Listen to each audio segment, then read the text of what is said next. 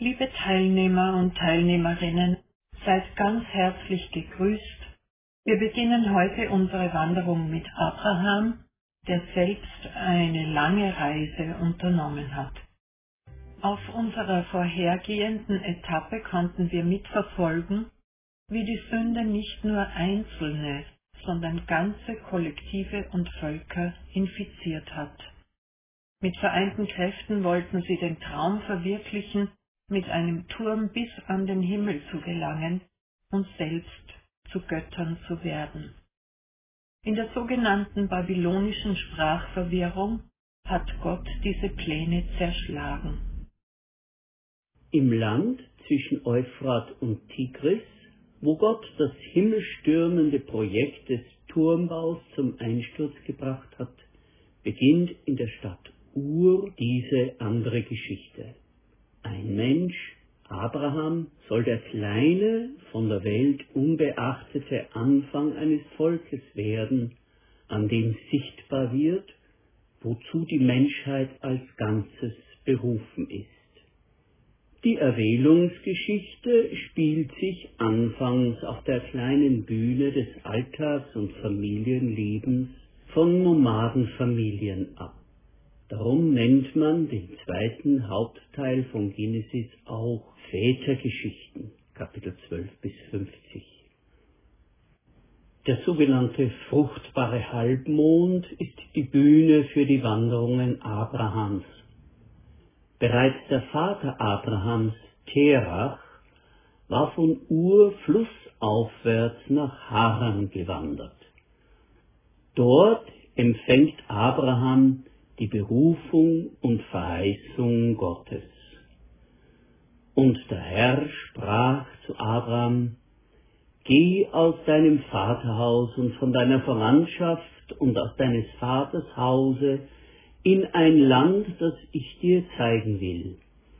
Und ich will dich zum großen Volk machen und will dich segnen und dir einen großen Namen machen, und du sollst ein Segen sein. Ich will segnen, die dich segnen, und verfluchen, die dich verfluchen. Und in dir sollen gesegnet werden alle Geschlechter auf Erden. Was für eine Lebensperspektive, was für eine Verlockung in die Zukunft. Eine Zukunft, die Gott ihm bereiten wird. In welch herrliches Licht ist doch der Weg getaucht, der ihn von Haran wegführt. Welche Spannkraft und Erwartung müssen Abraham erfüllen? Dabei kann Abraham anfangs die Reichweite der Pläne Gottes sicher nicht erfassen. Aber er schaut vor seinem inneren Auge das weite Land und die große fröhliche Schar seiner Kinder und Kindeskinder, die darin leben werden. Ein ganzes Volk, so stark, dass niemand ihm etwas anhaben können wird. Doch dann kommt es zu einer Ernüchterung. Und Abraham durchzog das Land bis an die Stätte bei Sichem, bis zur Eiche Mori. Es wohnten aber zu der Zeit die Kanaanäer im Lande. Genesis 12, 6. Man muss zweimal hinhören, um zu begreifen, was in diesem Satz steckt. Abraham durchzieht das Land, sein Land gemäß Gottes Wort, aber das Land ist schon besetzt.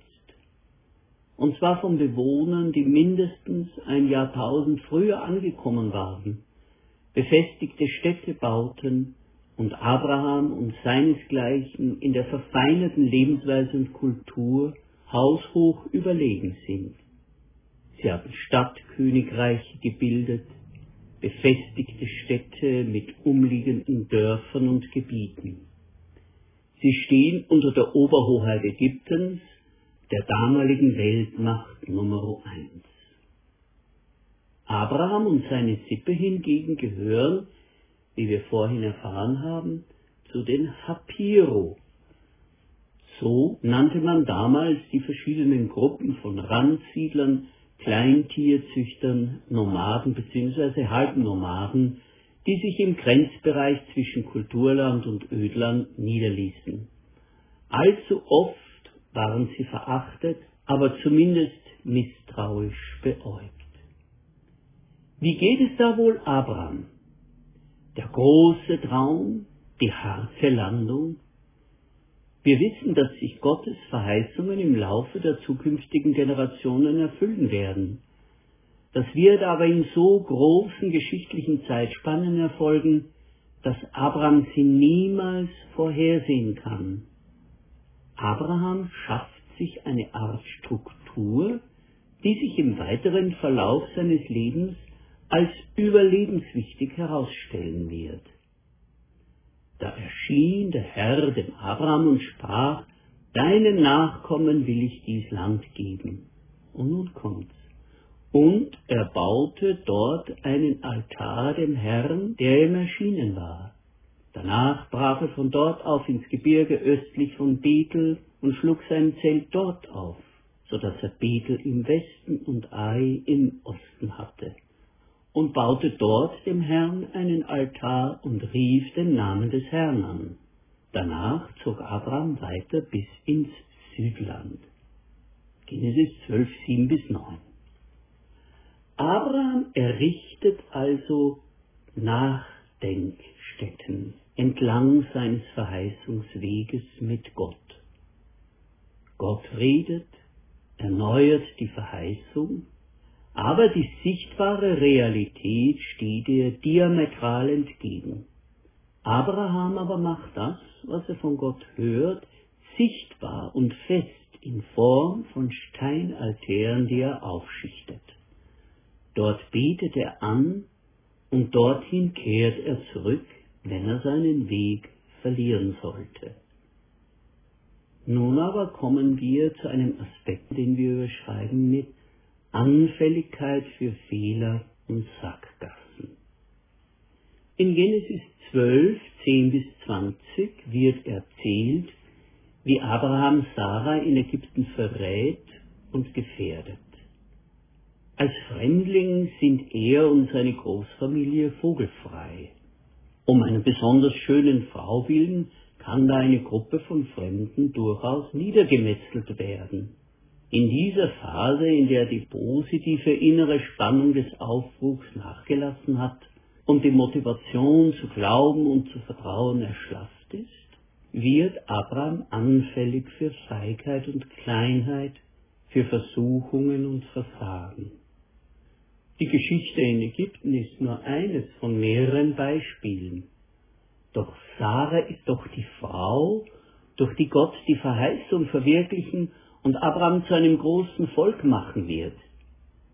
Irgendwie erinnert das an Abrahams zukünftigen Enkel Esau, der müde und hungrig von der Jagd nach Hause kommt und sich sagt, wenn ich nichts zu essen kriege, komme ich um. Was soll da irgendein Erstgeburtssegen?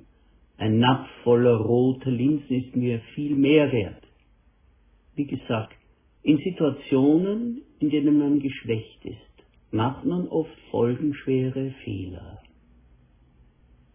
Der nächste Abschnitt, den wir betrachten, lautet die Rückkehr zu den Altären und die Wiederanknüpfung an seine Glaubensgeschichte. So zog Abraham herauf aus Ägypten mit seiner Frau und mit allem, was er hatte. Er zog immer weiter vom Südland bis nach Bethel an die Stätte, wo zuerst sein Zelt war, zwischen Bethel und Ai, eben an den Ort, wo er früher den Altar errichtet hatte. Dort rief er den Namen des Herrn an. Nun erkennen wir den Wert von solchen Nachdenkstätten Abraham findet aus der Sackgasse heraus. Er macht sich erneut fest an der Geschichte, die Gott mit ihm begonnen hat. Er sucht den Altar wieder auf, der materielle Orientierungspunkt für ein inneres Geschehen, das Abraham damit verknüpft. Hier hat Gott mir seine Verheißung erneuert. Nun die Frage an uns, wo finden wir uns wieder in den Stationen der Wanderungen Abrahams? Erleben wir Aufbruch, positive Anspannung, Erwartung und Hoffnung, Begeisterung? Oder stecken wir mitten in der Entgeisterung? Wir sind hart in die Wirklichkeit abgestürzt und der anfängliche Traum scheint weit weg und nicht mehr erreichbar. Sind wir matt oder gar zynisch geworden?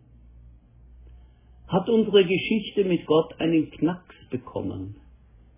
Haben wir das Gefühl, dass wir den Weg verloren haben, uns in eine Sackgasse manövriert haben?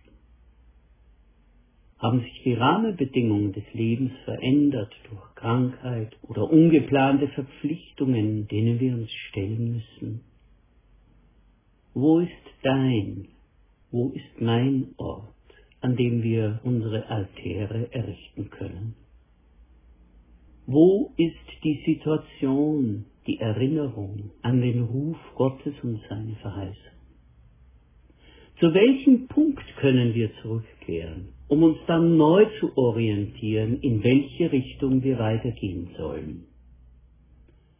Vom Gottesknecht heißt es im Jesaja-Buch, das geknickte Rohr wird er nicht abbrechen. Und Gott bricht seine Geschichte mit uns nicht enttäuscht ab. Er ist auf dem Weg, uns zu suchen und aufzuhelfen. Denken wir an Petrus, der Jesus durch seine Verleugnung am Abend der Verhaftung zutiefst enttäuscht hat. Aber nicht lange danach, an jenem anderen Morgen nach der Auferstehung, trifft er ihn wieder und fragt ihn dreimal, liebst du mich? Auf das klägliche und kleinlaute dreimalige Ja bekommt er dreimal den Vertrauensbeweis seines geliebten Herrn zugesprochen. Weide meine Lämmer.